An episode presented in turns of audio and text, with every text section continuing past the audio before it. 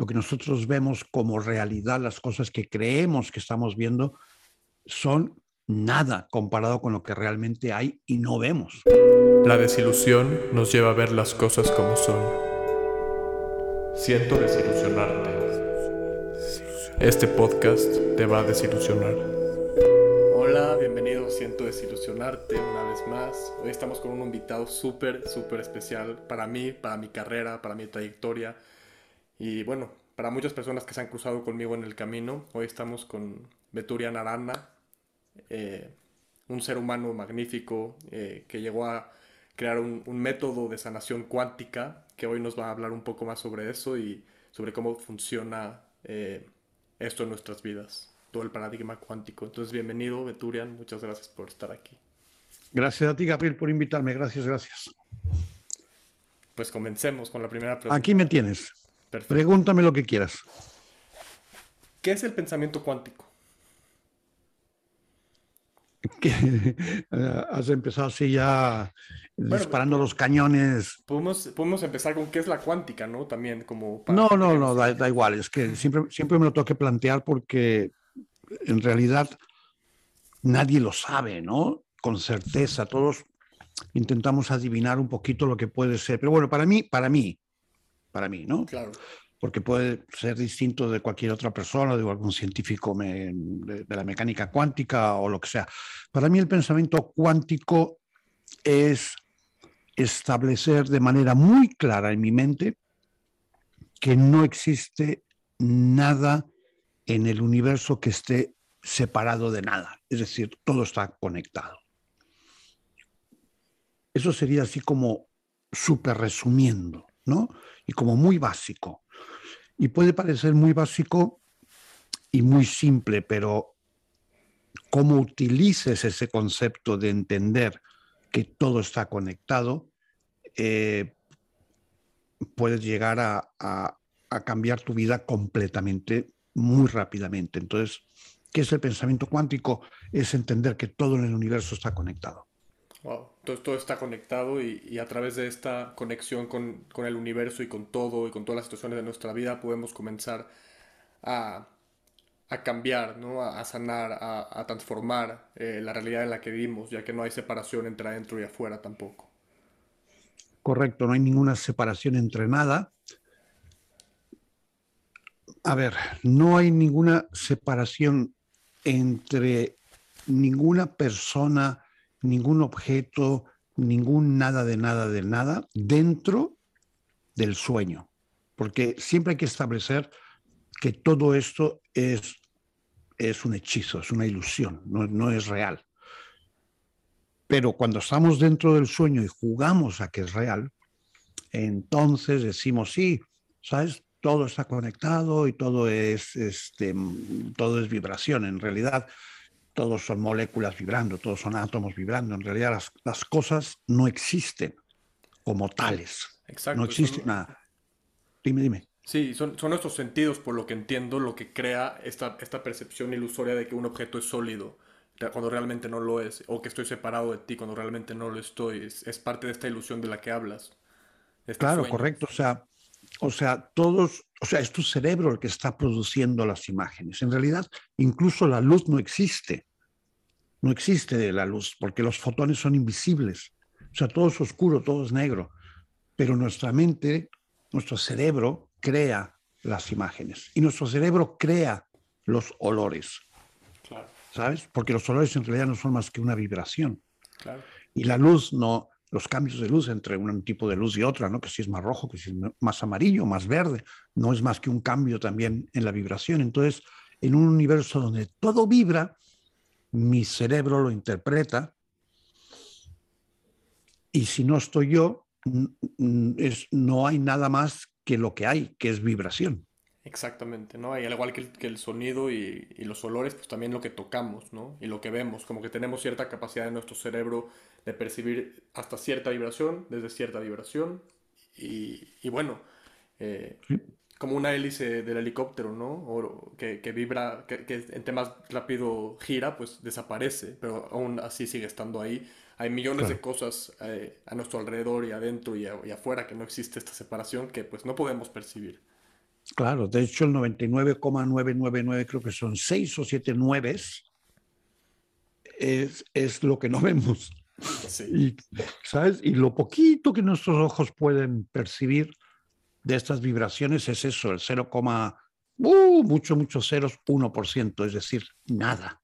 Lo que nosotros vemos como realidad, las cosas que creemos que estamos viendo, son nada comparado con lo que realmente hay y no vemos. Increíble, ¿no? Y bueno, esto es, en esto se resume el pensamiento cuántico, ¿no? En poder integrar esta visión de que es de que es mucho más grande lo que hay, de lo que podemos ver y que estamos conectados todos con todo y que podemos transformar todo desde adentro. Totalmente, y que todo lo que tú hagas está afectando al todo.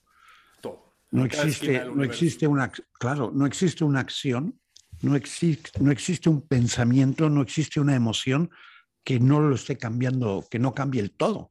Es, es fantástico. Sí, es muy bonito. Me encanta, me encanta. Es un tema que realmente me apasiona. Me he metido mucho a esto.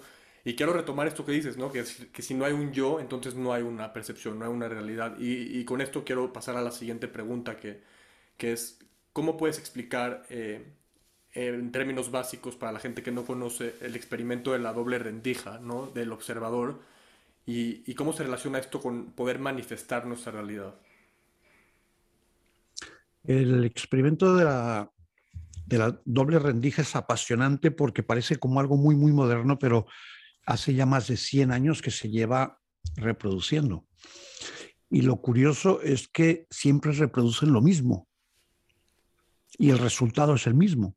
Y entonces llegan nuevos científicos con nuevos aparatos y dicen, bueno, como esto no es posible, vamos a volver a testarlo, ¿no?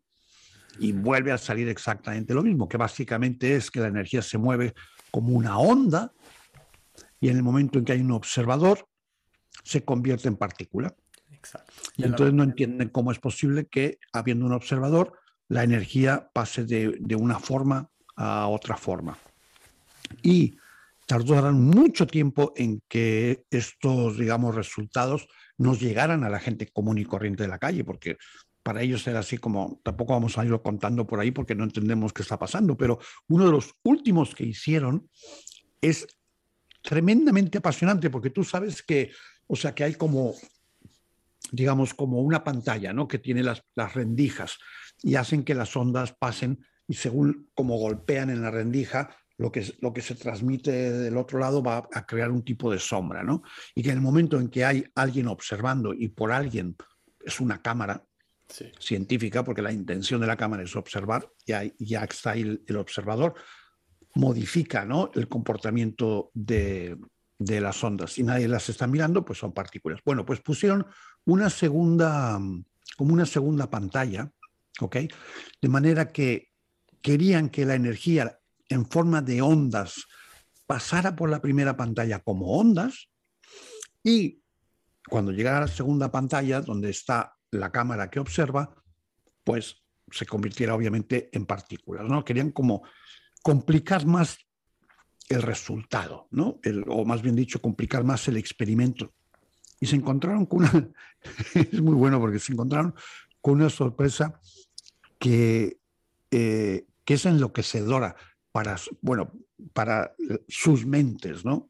Que era que esa onda que va viniendo como onda y que no debe de convertirse en partícula hasta no llegar donde está la cámara, ya en la primera pantalla se convierte en partícula. Ella solita. Entonces es así como, a ver, ¿qué, está pasando? ¿Cómo es que la energía viene como onda y se convierte en partícula cuando nadie la está observando? Y, la, y bueno, le dan vueltas y vueltas, obviamente, ¿no? A ver qué solución, qué puede ser, y solamente encuentran una, la única que es lógica, sabes, científica, la única que es lógica es la energía, ya sabía que iba a ser observada. Es impresionante. Entonces, claro, ahí, ahí paran de hacer pruebas porque dicen, a ver, acabamos de descubrir algo que no queremos andar contando por ahí, que básicamente es que la, la energía es inteligencia. Es consciente. La energía es conciencia. Exacto.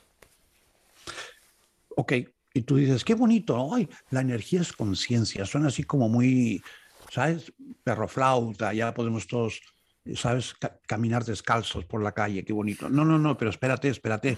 Si la energía es conciencia, entonces significa que este micrófono es conciencia, porque eso está compuesto de energía. Este micrófono, este, esta pluma, este, este reloj, todo esto son átomos vibrando, son energía vibrando. Y la energía es inteligencia, la energía es conciencia.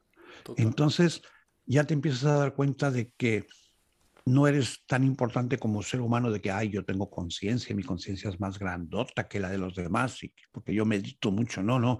O sea, la caca de un perro en la calle es conciencia.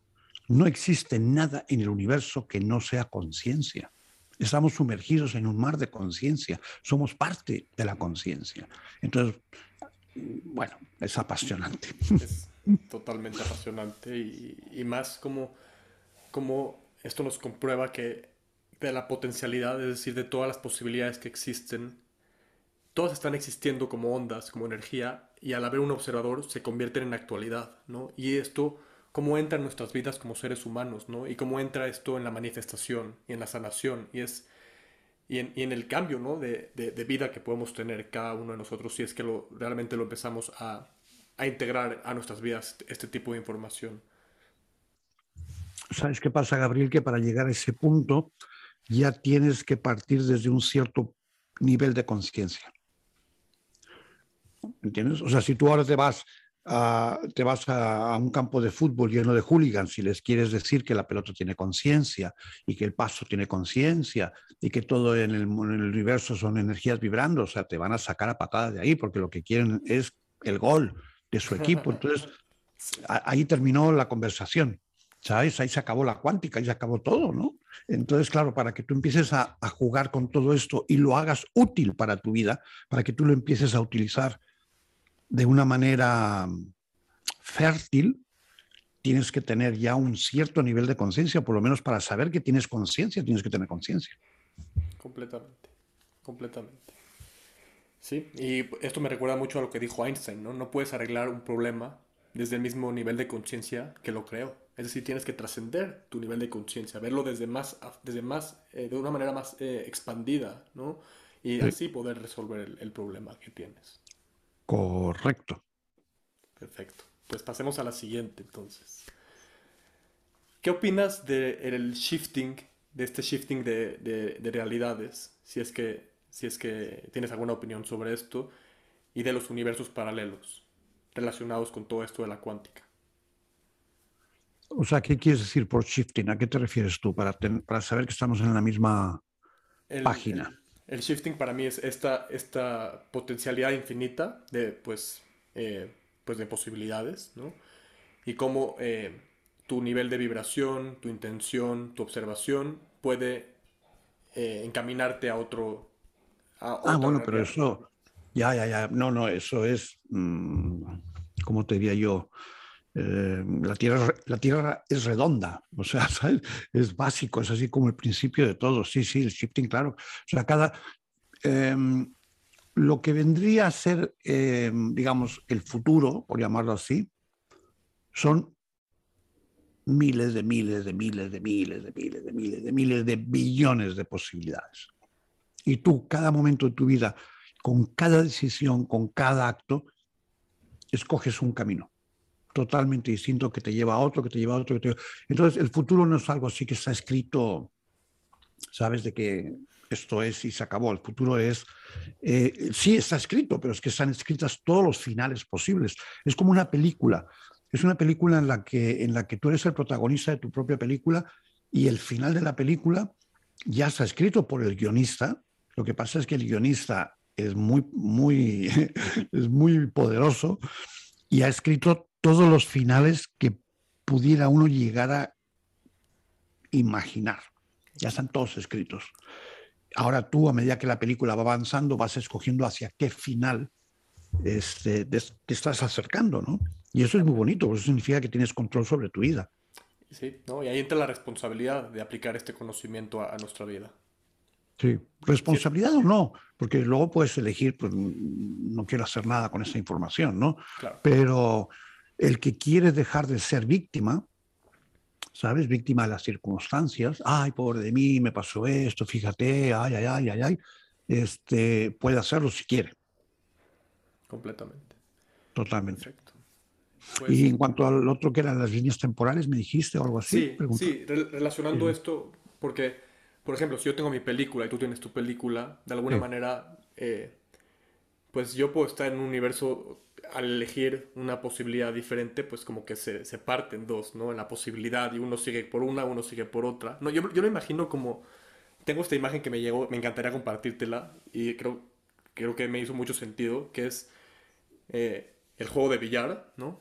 Entonces, eh, yo creo que cuando le pegas a la bola blanca en el juego de billar, todo lo que va a pasar a partir de ese golpe, primer golpe, ya está escrito. Todo puede ser calculado a partir de ese primer golpe, ¿no? Entonces yo me imaginé como, ok, eso puede ser el universo, pero la cosa es que el guionista, ¿no? El que le pegó a la pelota, le pegó de todas las maneras eh, eh, habidas y por haber, ¿no? Entonces todo lo que está pasando está pasando al mismo tiempo en, diferentes, eh, pues, primeros golpes de esta, de esta pelota, ¿no? De esta bola. Total, sí, sí. Y tú en el momento en que todo eso ocurre simultáneamente, eliges con la conciencia cuál de todas las opciones quieres que sea la aparente, ¿no? La que, la que para ti va a ser tu realidad. ¿Y cómo hacer esto? ¿Cómo hacer eso? Con conciencia. Claro. O sea, en el momento en que tú sabes que cuando ves todas esas pelotas de billar en todas esas distintas posibilidades, tú eliges con la conciencia cuál de estas posibilidades quiero que se manifieste. Y en el momento en que tú eso lo concibes en tu mente como la posibilidad final, entonces al observar con tu conciencia ese panorama, ese panorama se va a hacer real. Increíble. Esa es la idea. Sí, perfecto. ¿Cómo afectan nuestras emociones en nuestra realidad y las experiencias que vivimos? Y con esto quiero un poco jugarle a ¿qué, qué pasa primero? ¿Tengo la emoción y esa emoción crea las experiencias que vivo para mostrarme esa emoción que ya tengo adentro? ¿O la experiencia que vivo es la que me genera esa emoción? ¿O pasan las dos? ¿Cuál es primero, el huevo o la gallina? No sé si me expliqué con esta pregunta. Bueno, para que la, respuesta yo siempre la tuve desde niño, o sea, cuando me decían, bueno, ¿qué fue primero el huevo o la gallina? Yo lo tenía clarísimo, las dos cosas tienen que existir en el mismo momento. O sea, no sé, no sé por qué tanto rollo con el huevito de la gallina y, ¿sabes? O sea, para, para, que, para que el concepto de qué ponemos primero, el huevo o la gallina, exista, los dos tienen que aparecer en el mismo momento. eso está muy claro. No, mira, em, en términos de la vida cotidiana, es una rueda sin fin. Cada vez que ocurre un evento en mi vida, cada vez que yo veo algo en, mi realidad, ¿no? Eso me genera a mí una posibilidad de escoger cómo voy a ver eso. Porque todo lo que ocurre es neutral, ¿vale? Y yo tengo una serie de creencias en mi mente, ¿no? Programas, ¿vale? Una serie de creencias que han sido, eh, mm, digamos, mm, integradas en mí por la edad, por ser hombre, por ser blanco, por haber nacido en México, pero vivir en Europa, por haber leído este, este, este, este libro, haber ido a esta, esta escuela, mis padres, mi madre, la sociedad, la religión, todas las películas que he visto y todas las novias que he tenido. Vale, todo eso me conforma a mí. Y por lo tanto, cuando yo veo o, vivo una situación, la voy a interpretar. Y en base a todo esto voy a decir que es buena o que es mala. ¿Vale? Y eso me va a producir una emoción. Cuando yo descubrí muchos años atrás que estaba todo el día encabronado, o sea, me molestaba esto y esto y esto y aquel y la política y no sé qué y el presidente y tal y la gente y el ruido y el coche y el taxi y el vecino y el de arriba y el de abajo y cómo maltrataban a este, cómo maltrataban a otro. Todo me, todo me molestaba, entonces vivía eternamente encabronado. Como vivía eternamente encabronado, vibraba en una frecuencia que atraía lo mismo y lo mismo y lo mismo y lo mismo. hasta que la conciencia te dice, a ver, algo está pasando aquí, esto no va bien. Entonces, a ver, este tema, ¿por qué te has enfadado con este tema? No, porque toda la... Pero espera, espera, espera, ¿este pensamiento es tuyo? No, no, no, hombre, mío, mío. No, yo lo pensé, bueno, yo, claro, de niño, yo lo oí que mi papá, bueno, pero eso entonces era el pensamiento de tu papá. Entonces, tú te estás encabronando con esa persona en base a la opinión de tu papá, pero ¿cuál es la tuya? Hombre, pues no sé, mira, la verdad es que podría llegar a, ¿no? hablar con esa persona y llegar a algún acuerdo, alguna cosa. ¿no? Entonces empiezas a modificar muy poquito a poquito tu, visión. Y al modificar tu visión, las emociones que tú empiezas a producir empiezan a ser distintas. Y entonces lo que empieza a llegar empieza a ser distinto. Y por más tonto que seas, por más, más, más tonto que seas, o sea, así, uh, llega un momento en que dices, hmm, qué curioso, ¿no? Aquí, aquí veo algo que se está repitiendo. Y entonces, debido a ese cambio, te empiezan a llegar unos ciertos libros de unos ciertos autores, lo que sea, donde está lo que te está ocurriendo está escrito y lo lees, ay, esto es lo que me está pasando a mí. Fíjate qué interesante, también le pasó a este, y a este, y a este. Y aquí dice que si yo hago esto y esto y esto, pues todo va mejor y patatín y patatán. Entonces empiezas a aplicar lo que estás aprendiendo de otros maestros, tu vida comienza a cambiar de una manera espectacular y al final tú le dices lo mismo a otros y intentas que los demás vivan una, una vida buena como la que estás viviendo tú, ¿no? Que está basada en controlar las vibraciones que salen de ti, porque todo lo que, la, toda la energía que tú emites te regresa, toda, siempre, siempre, y, pero siempre. Es el principio de correspondencia. Claro, y no siempre va a ser a los cinco minutos o a los diez minutos o a lo que sea, pero de que te regresa, te regresa, ¿no? Entonces ahí es donde empiezas a darte cuenta, huevo o la gallina, pues es que es simultáneo, porque vivo algo, tengo una emoción, esa emoción hace que yo vuelva a vivir algo, que vuelvo a tener una emoción, entonces es muy básico, ¿eh? la verdad es que... ¿no? Exacto, sí. Es fácil de entender. Totalmente. ¿Cómo podemos relacionarnos con estas emociones desde este nivel cuántico y vibracional. O sea, por lo que entiendo, una, una emoción vibra mucho más que un pensamiento. Y si son conjuntos, pues es como doble. ¿no? ¿Cómo podemos relacionarnos ahora que yo me siento, por ejemplo, triste o, enojado o feliz o emocionado? ¿Cómo puedo yo vivir esa emoción desde este nivel? ¿Cómo puedo yo vivir esa emoción? Pues. Relacionarme Con esta, relacionarme con esta emoción. Relacionarte con la emoción. A ver, toda emoción que es negativa y te hace sentir mal, la borras. O sea, la mandas a la basura. ¿Para qué la quieres? Es que hay cosas que llega un momento en que uno va perdiendo. Es lamentable, pero a veces uno pierde la. ¿Cómo te digo? Es como. ¿Sabes los super mega ricos que llega un momento en que ya no saben lo que cuesta un café o lo que cuesta comprar el periódico, o sea, que pierden contacto con, vamos a decir, la realidad, que es, ¿no? Pues cuando eres muy feliz y te va muy bien, también empiezas a perder el contacto con, con, la, con, el vivir mal, ¿sabes? Y no acabas de entender cómo es posible que las personas sufran y sigan sufriendo. O sea, a ver, no me he explicado bien. Mira, por ejemplo, imagínate que yo con el martillo me doy un golpe, ¿no? Hostia, me da un golpe con el martillo. Coño, toca aprender otra manera de hacer esto. Pero le vuelvo a dar y me vuelve a doler. Y le vuelvo a dar y me vuelve a doler, ¿no? Y entonces voy por ahí quejándome con la gente. Oigan, cada vez que le pego con el martillo en el dedo me duele. Eso es una mierda, ¿no? Y todo el mundo es así como, sí, sí, es verdad, a mí también me pasa, ¿no? Qué terrible que es la vida. Qué, qué, qué, qué, Mira, vamos a beber y a drogarnos para olvidarnos de que con el martillo nos duele el dedo. Y tú te quedas pensando, ¿estoy loco o están locos ellos? O sea, deja de darte con el martillo en el dedo, cabrón. O sea, ya, párala. Esto es lo mismo. O sea, tengo una emoción horrible, me siento mal, tengo, ¿sabes? Molestia, tengo insomnio, lloro, me da una úlcera, tengo el hígado no sé cuánto, la gente no quiere estar conmigo, lo veo todo horrible, eh, no sé qué. Bueno, deja de tener esa emoción.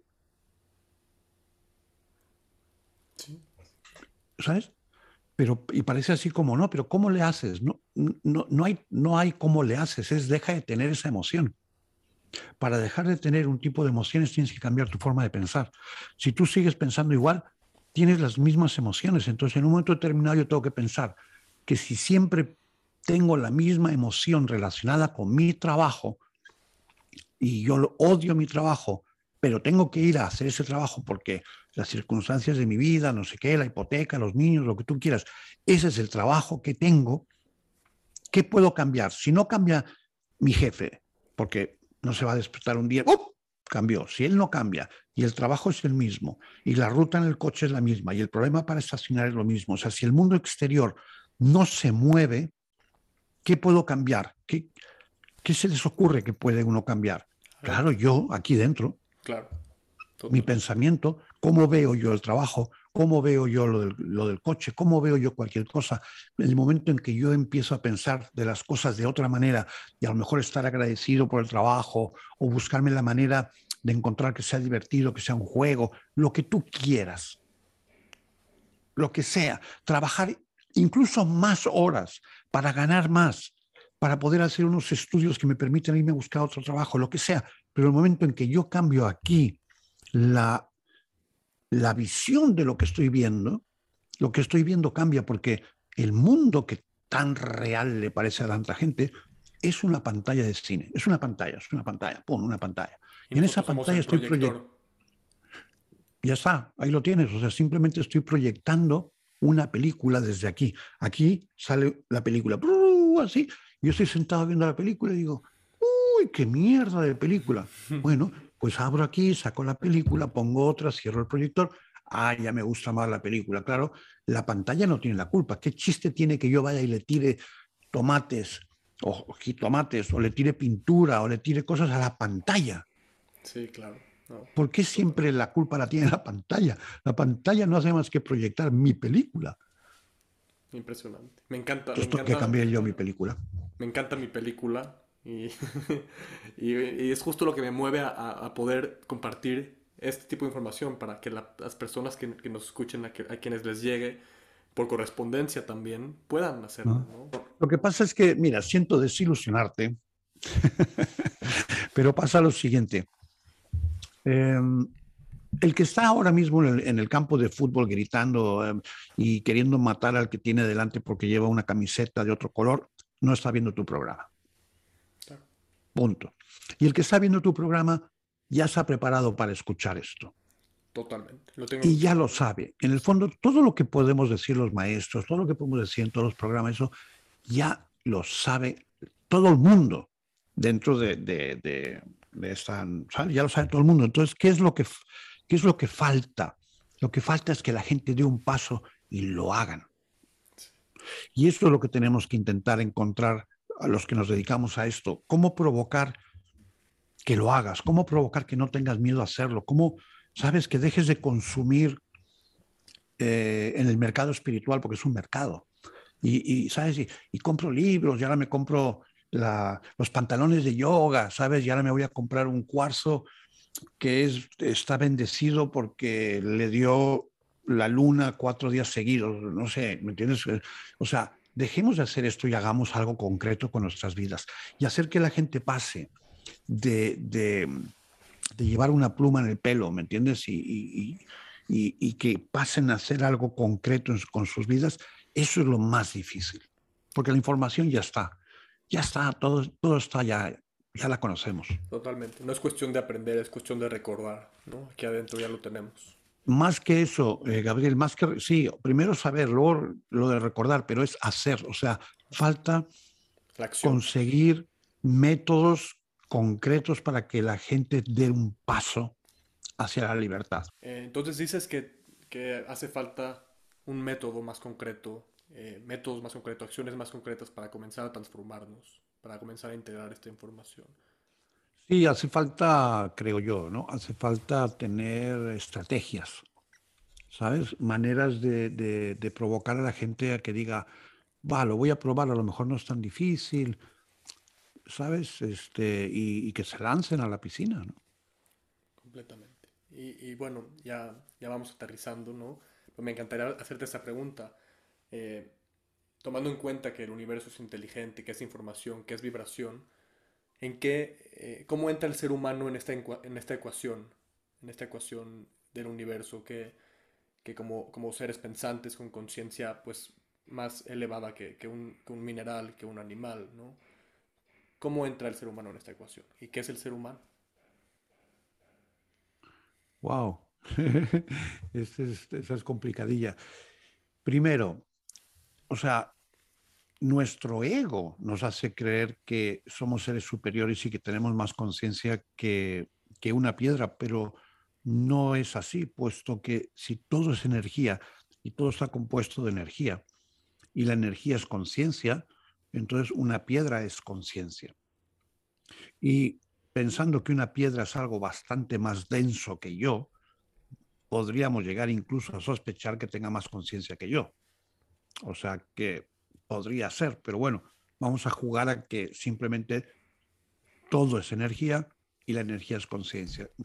Por lo tanto, no hay diferencia entre una cosa y otra. Nosotros la diferenciamos, porque el ego quiere siempre la separación. Quiere decir, ah, una piedra, ¿sabes? no sirve para nada, un ladrillo, lo que sea. Y, uh, yo soy un ser humano, uh, yo soy un ser humano, ¿no? Las piedras no van por ahí creando bombas atómicas ni invaden a Ucrania, o sea que no sé yo cómo está lo de la conciencia. ¿eh? Sí, sí, no, completo, wow, wow, wow, wow. Sí, sí, sí. Yo, creo que mi, mi, pregunta, sí, o sea, es, es, una muy buena respuesta, me gusta. Y, pero mi pregunta ya creo que un poco más encaminada a, este, a esta capacidad, eh, pues por tener cerebro y mente pensante, ¿no? Eh, bueno, pero por creer que tenemos. Por creer, claro, al final todo es una, una creencia, un sistema de creencias. Claro, o sea, piensa una cosa. Por un lado, obviamente esto es un, un sueño y por lo tanto simplemente yo, estoy, yo creo que tengo una mente superior a, a otras mentes, ¿no? Bueno, eso es una creencia. Sí. Últimamente es, es, un sueño y por lo tanto nada es real, o sea que da igual lo que yo piense. Pero jugando a, a, jugando a que esto fuese una realidad, cualquier árbol de los que yo estoy viendo por la ventana de mi casa, ¿sabes? Crean oxígeno, yo no creo nada, o sea, soy incapaz. Tienen raíces que se hablan entre ellos. Yo, o sea, para hablar contigo necesito una cantidad de tecnología, ¿sabes? tremenda. No sé, cualquier bicho de los que yo veo por ahí, como un vampirito, ¿no? Que va con su radar, este, es infinitamente superior a, a, mí. Y, y, prácticamente me imagino que todos los animales. Entonces, la única diferencia que puede haber para que yo no, no parezca tan pendejo al, al lado de, de, de, la naturaleza es ese supuesto cerebro, pero, pero bueno, no sé, un cerebro que se dedica a intentar aniquilarse a sí mismo, ¿sabes? Mm, sí. No sé, la parte de la inteligencia la dudo, ¿no? O sea, mi cerebro ha creado la bomba atómica, mi cerebro está destruyendo a Pachamama, ¿no? Mi, mi cerebro este, invade otro país, mi cerebro hace cosas que realmente, para, para eso realmente te lo regalo, ¿entiendes? En cambio, los animalitos que yo veo aquí en el bosque donde yo vivo, ¿no? Que hay jabalís, que hay ciervos, que hay todo tipo de bichitos, este, bueno, no se dedican a joderle la vida al otro. O sea, obviamente muchos se la joden al otro porque se lo comen, como parte de, de, de, del proceso de la naturaleza, pero, pero no hay ganas de que se convierta, ¿sabes? O sea, ningún jabalí por aquí ataca al conejo y le dice, tienes que, tienes que pensar como yo, tienes que ser un jabalí, o eres eres inferior a mí, eres un pinche conejo, ¿sabes? Ahora te voy a maltratar, o sea, nadie. Entonces, cuando hablamos del cerebro humano, yo me pongo a llorar, la verdad es que no le veo ningún... no le veo ninguna particularidad. Claro, ¿no? Y empezando como que por un animal, o sea, un conejo no dice soy un conejo y tú eres un perro, ¿no? Simplemente es, es un conejo y está viviendo y está... Pero, pero los seres humanos creo que tenemos eh, creo que tiene que ver mucho con este cambio de conciencia del que hablábamos, ¿no? Tenemos la capacidad de crear realidades siento, ¿no? Tenemos nosotros la capacidad, porque bueno, aquí ya metiendo frases de la Biblia, ¿no? Estamos hechos a la semejanza del creador, ¿no? del guionista, del que le pegó a la bola de billar, del universo, ¿no? Del, de la fuente. Sí, pero eso también está terriblemente equivocado. Siento desilusionarte. Sí, no, perfecto. Para esto es. Que, o sea, me encantaría saber. Es, es una de las pendejadas más grandes que pueda generar el cerebro humano el creer que estamos hechos a la semejanza de Dios. O sea, eso ya es una, una barbaridad, eso ya es la barbarie. O sea, creer que, creer que Dios es capaz de crear este mundo tan asquerosísimo en el que vivo mm, implica que estamos todos muy enfermos. O sea, desde, la, desde mi perspectiva, Dios existe, obviamente. Existe dentro de mí y existe fuera de mí, es, es, el todo. Y Dios es amor, es de un amor, es amor. Ya no te voy a decir mucho amor, infinito amor, porque ya no, no llegan las palabras. Es el, es el todo, pero es algo que no se puede describir con palabras. Sí, es una experiencia tremenda, pero es una experiencia de amor. Cuando una persona es capaz de crear, ¿cómo te diría yo? Es capaz de crear juguetes, que son bombas, pero con forma de juguetes, para tirarlo desde un avión, para que un niño, un niño que está jugando, la agarre y, volarle eh, los miembros, es totalmente imposible que eso esté creado por Dios. O sea, no es mi Dios. Me da igual, que sea el Dios de quien les dé la gana, de los que van por ahí matándose unos a otros en nombre de su Dios, pero no es mi Dios, no tiene nada que ver conmigo. Por tanto, no existe eso de que estamos hechos a... Lo que hay es una, una mente de ego creando un Dios en base a como yo soy. Entonces yo me miro al espejo y digo, este soy yo. Ok, pues entonces yo voy a crear un Dios que se parezca a mí.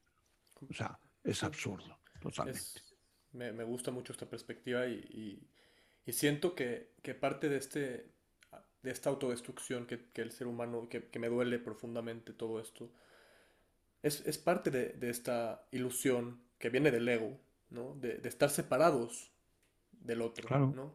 Al saber que estamos, eh, al pensar que estamos separados, entonces va a ser mucho más fácil para mí atacarte, quitarte el territorio, invadirte, matarte, robarte, sin saber que me estoy matando a mí, me estoy robando a mí, me estoy invadiendo a mí mismo.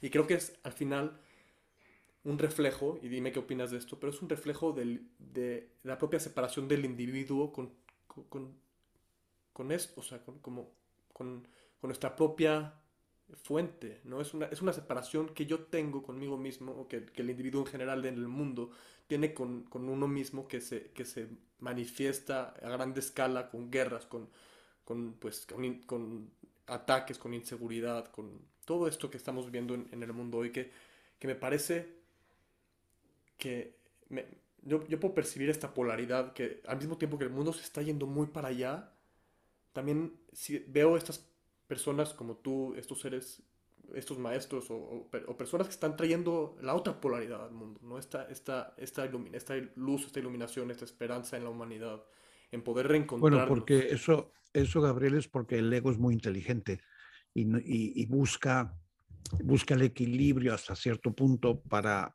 para no autodestruirse. ¿okay?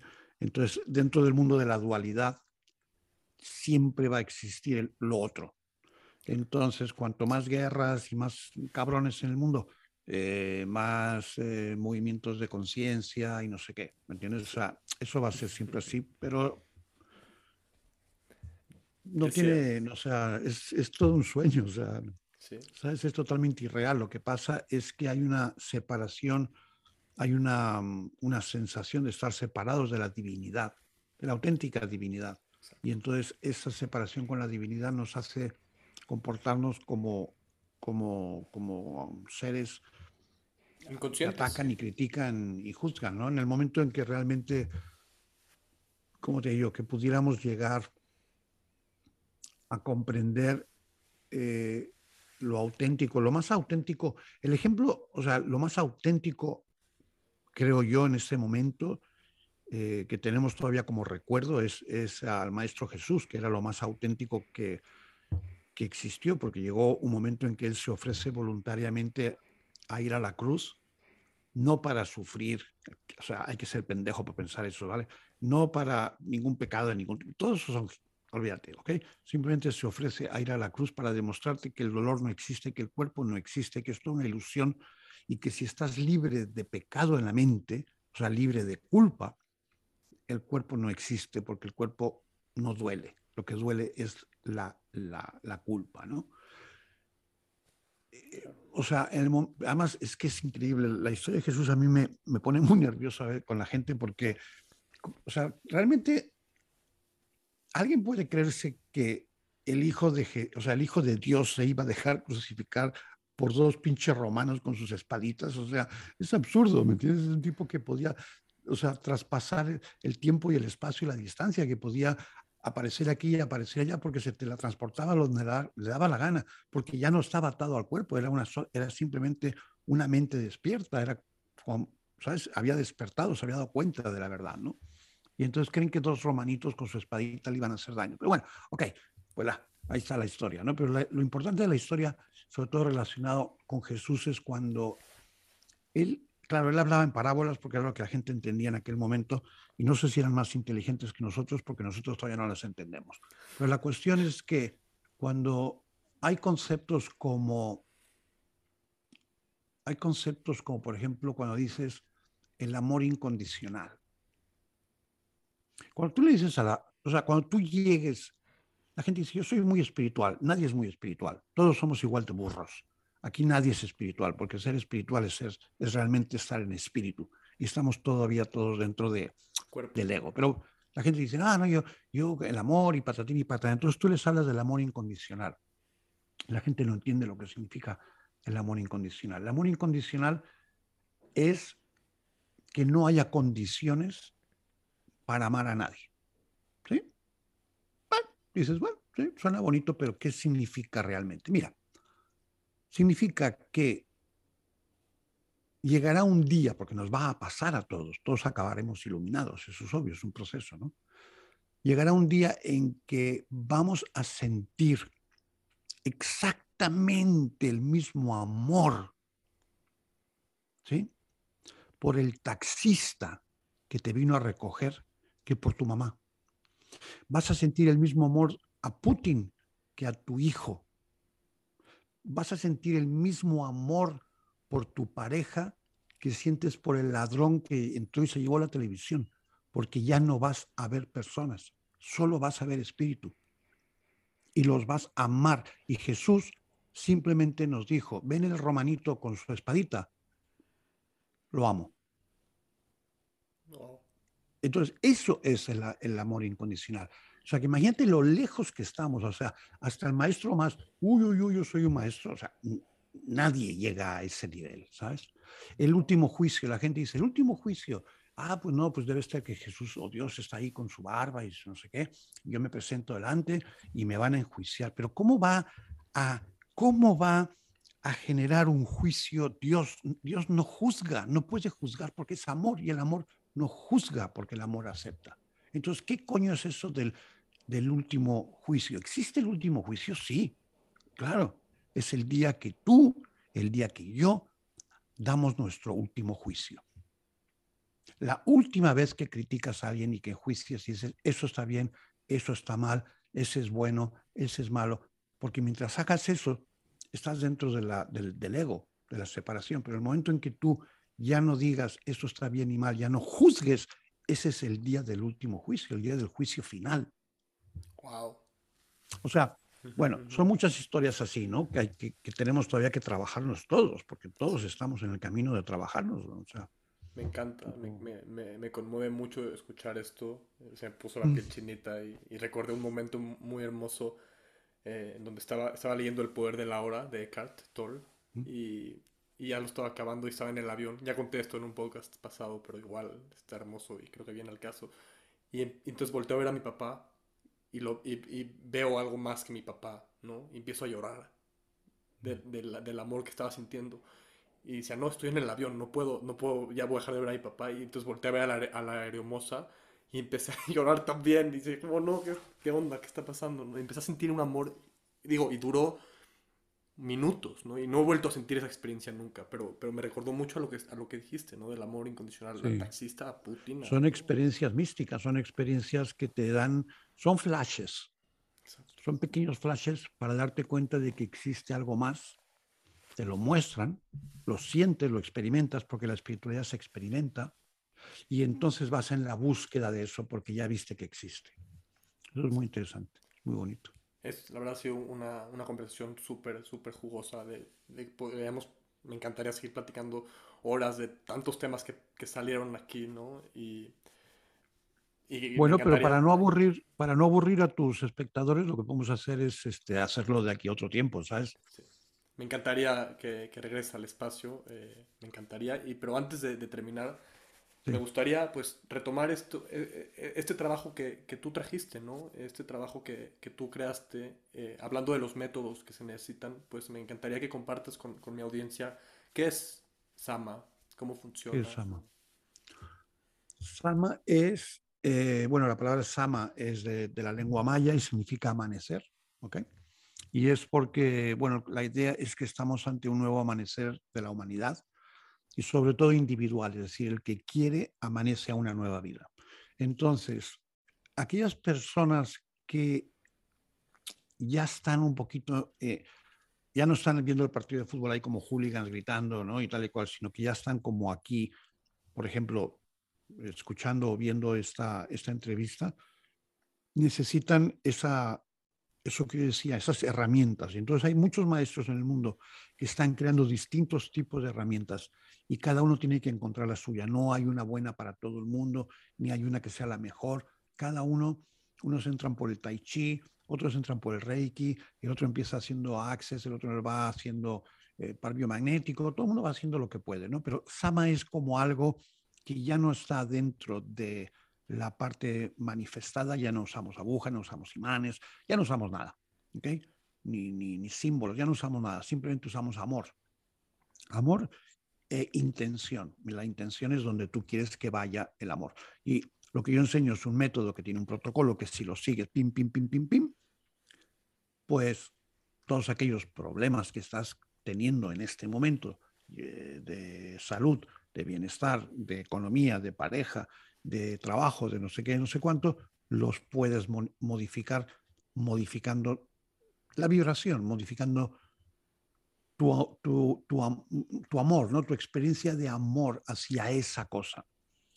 Pero como eso es una palabra demasiado abstracta, no, no le puedes decir a una persona, mira, eh, el lunes cuando vayas a trabajar modifica tu experiencia de amor, ¿me entiendes? O sea, porque, porque dice, qué bonito suena, pero si quieres me hago una camiseta y me lo pinto aquí, pero no lo sé cómo usarlo, ¿no?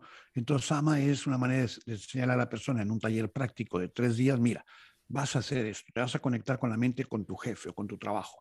Y ves aquí en el protocolo, te vas a ir aquí y vas a hacer lo que el protocolo dice. Vas a hacer, no sé, buscar una emoción que está bloqueada en tu cuerpo mental de cuando tenías ocho años relacionado con ese jefe, con la autoridad, con el tipo de trabajo, lo que sea. Y lo vamos a borrar con una intención. Y ahora nos vamos a ir aquí, aquí, aquí. Entonces, te enseña un protocolo que si lo sigues, bueno, luego ves los resultados. Cuando ya ves los resultados, bueno, pues ya está, o sea, ya estás, ya eres libre. Wow, me, me encanta, me queda, me queda, claro, o sea, lo he experimentado como paciente y como terapeuta Sama, y wow, o sea, la verdad es que, como te dije antes de, empezar la entrevista, yo no me la creía. Yo no me la creía hasta que empecé a, a, a, ver a las personas que venían conmigo y, y, y, y realmente había un cambio había un, había un cambio impactante, ¿no? Claro. Que, y, pero, pero imagina, imagínate yo cuando empecé a enseñarlo, o sea, ¿cómo te digo yo? Yo creí que me había vuelto loco. O sea, yo tenía mi, yo tenía mi centro de terapias, ¿ok? Y era acupuntor y tenía todas mis técnicas probadas y recontraprobadas y todos mis maestros me habían venido a enseñar y yo había aprendido con todos y yo me iba muy bien y estaba muy contentito y lo que tú quieras. Y de repente me empieza a aparecer toda esta historia de Sama, ¿no? A través de, de eh, a lo largo de tres años de hacer eh, ceremonias de ayahuasca y patatín y patatán.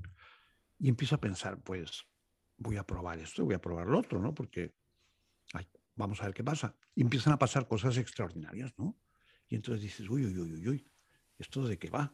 Claro, yo lo, yo lo hacía, a mí me iba muy bien y yo pensé, bueno, pero el que me vaya bien a mí no significa que le vaya bien a los demás a lo mejor por lo que sea, pues tiene que ver conmigo, no sé.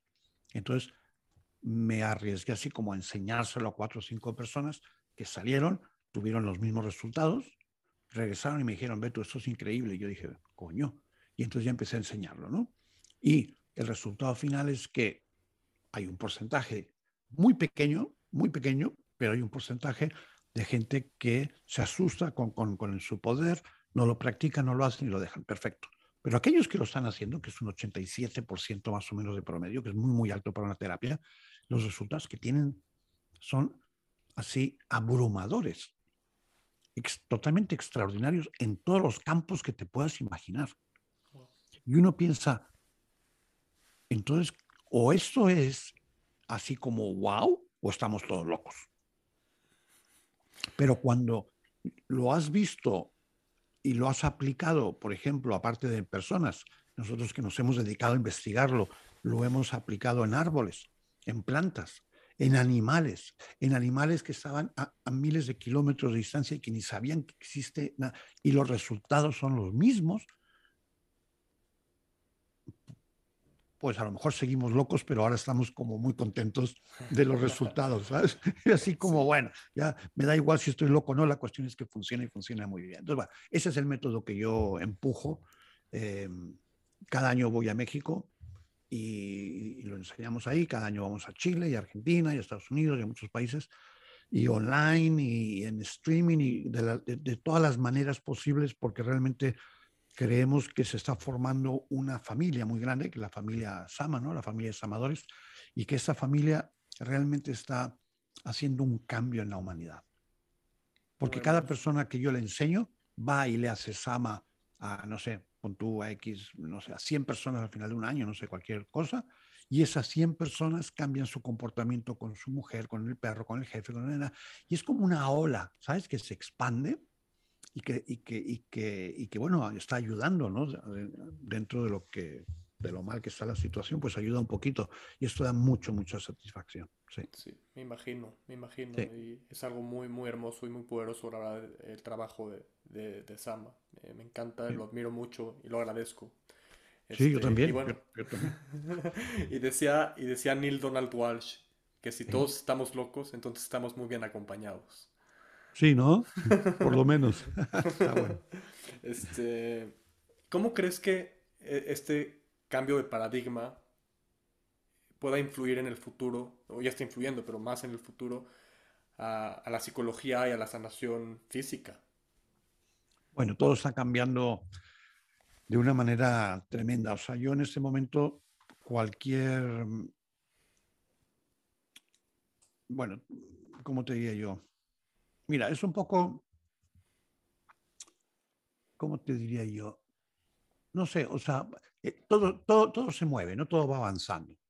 Y como es lógico, hay muchas profesiones que van a seguir y otras que van a desaparecer.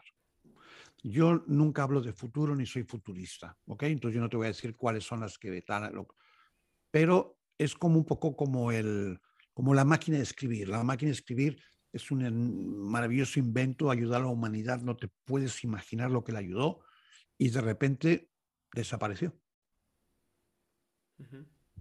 Porque llegó la computadora, llegó el ordenador. Entonces, ya, realmente si tienes la computadora, ¿quién se va a poner a darle a, la máquina a escribir? Nadie, ¿me entiendes? Entonces, habiendo técnicas como Sama, ¿para qué vamos a estar hablando con una persona de tú a tú durante ocho años? ¿Sabes? Para que la persona ya esté un poquito mejor con un trauma y algo que le pasó, sí, con una técnica como como, como en este caso estamos hablando de Sama, en cuatro o cinco minutos ese problema desaparece, no existió, desaparece. No es que aprendí a manejarlo, no, desaparece. Entonces, claro, ¿me entiendes? Sí.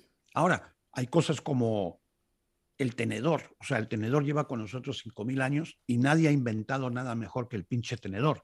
Entonces sigue ahí. Entonces, bueno, habrá cosas, probablemente como el masaje, que todo el mundo nos gusta que nos hagan así, y es rico, y es, eh, sabes, endorfina y tal, que a lo mejor estamos ya viviendo en un mundo totalmente así, súper moderno, y todavía habrá quien te agarre el pie y te lo exprima y va a ser súper delicioso, y a lo mejor es algo como tan así que hay un masajista, ¿no? Y a lo mejor son los que van a acabar sobreviviendo, pero muchas de las otras profesiones van a desaparecer porque ¿Quién quiere que te anden clavando cosas así? Te clavo y te, ¿sabes? Y te pongo eh, imanes y electromagnetismo y te hago cosas. Ya no, ya, ya, ¿sabes? La gotita y la, la alimentación y que toma esto y toma lo otro. Todo eso creo que va a desaparecer. O sea, yo si fuera ahora, si tuviera 20 años, si fuera a estudiar algo de medicina alternativa, desde luego ni remotamente estudiaría cosas antiguas que sé que van a desaparecer en el mundo, ¿sabes? Estudiaría todo lo que está viniendo. Todo, toda la parte cuántica, dices. Obvio. Totalmente. Claro. Totalmente. Claro. Todo lo que es experimental, lo que es cuántico, lo que es eh, entender al ser, humano, al ser humano que no es un cuerpo, que es una mente. Completamente. Sí. ¿Sabes? Y que, son, y que todo lo que nos afecta, nuestro ADN, por qué enfermamos, por qué tenemos, se nos despierta una enfermedad como un cáncer en un sitio y al señor de al lado no. O sea, eh, eh, ¿qué es lo que está ocurriendo con el ADN? Lo que está ocurriendo con el ADN es que se, se switch on y off dependiendo de las emociones y la, los sentimientos que yo tengo. Entonces, eso es lo que a mí me interesaría estudiar. No estaría estudiando este, dónde poner el imán. ¿sabes? Claro. La, epi, la, epigenética y todo el paradigma cuántico, eh, no, viene con todo, viene con todo.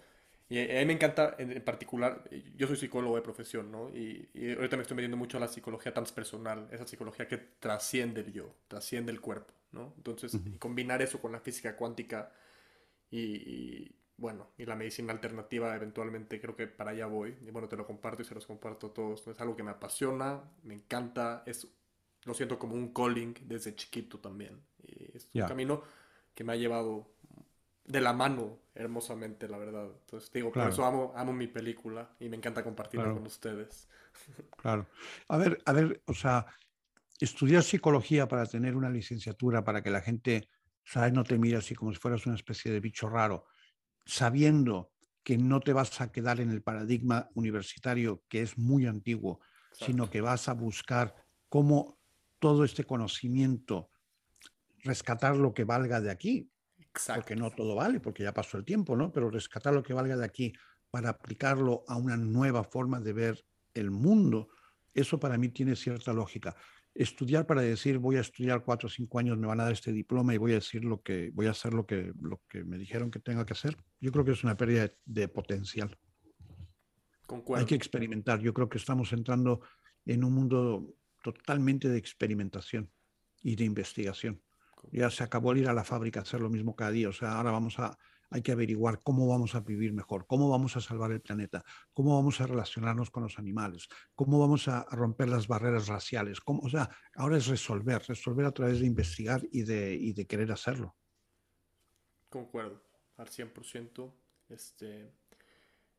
Y bueno, para terminar, hago esta pregunta a todos los ponentes. Oh, ya, uh. La última. ¿Cuál es para ti la ilusión principal del ser humano? La ilusión que más nos aleja de nuestra divinidad, de nuestro, de nuestro potencial. Puta madre, creer que todo esto es real. Exacto, perfecto. Ese es, el, ese es el problema que tenemos, que creemos que lo que estamos viendo es real. El día que te das cuenta de que es todo un cuento, oh, oh te liberas. Esto para mí ha sido una conversación liberadora eh, okay. que, me, que, me, recuerda, eh, que, me, que me apapacha mucho, la verdad. Eh, qué deliciosa plática, qué delicioso escucharte y poder conversar contigo. Pero así como tú tienes tu pregunta que le haces a todo el mundo igual y no sé Venga. qué, para acabar, yo en cada entrevista que hago, en cada, en cada lo que sea, siempre recomiendo cuatro libros para que la gente cambie de paradigma, cambie de forma de pensar y se salven. Así son como los únicos cuatro libros que vale la pena leer en el mundo. Bueno, no, hay cinco. Pero bueno, vamos a poner cuatro. Cuatro para empezar. La desaparición del universo. Okay. ¿Sí? Luego ahí se los pones a tu gente, no sé cómo. La desaparición del universo. Tu realidad inmortal. El amor no ha olvidado a nadie y las vidas en que eh, Jesús y Buda se conocieron. ¿Ok? Entonces, la desaparición del universo, tu realidad inmortal, el amor no ha olvidado a nadie, las vidas en que Jesús y Buda se conocieron. Los cuatro libros son del mismo autor. Se llama Gary Renard, están en Amazon. En ese orden, en ese orden, eso es importantísimo, en ese orden. Se leen estos cuatro libros, ya no hace falta ni programas como Siento Desilusionarte, ni maestros como Beturian, ni les hace falta Sama, ya lo pueden tirar toda la basura y dedicarse a, a despertar. Me encanta, me encanta. Lo voy a poner todo eh, aquí en la descripción de, de, del episodio, incluyendo eh, pues todas tus redes, la página de Sama y los cuatro libros que recomendaste.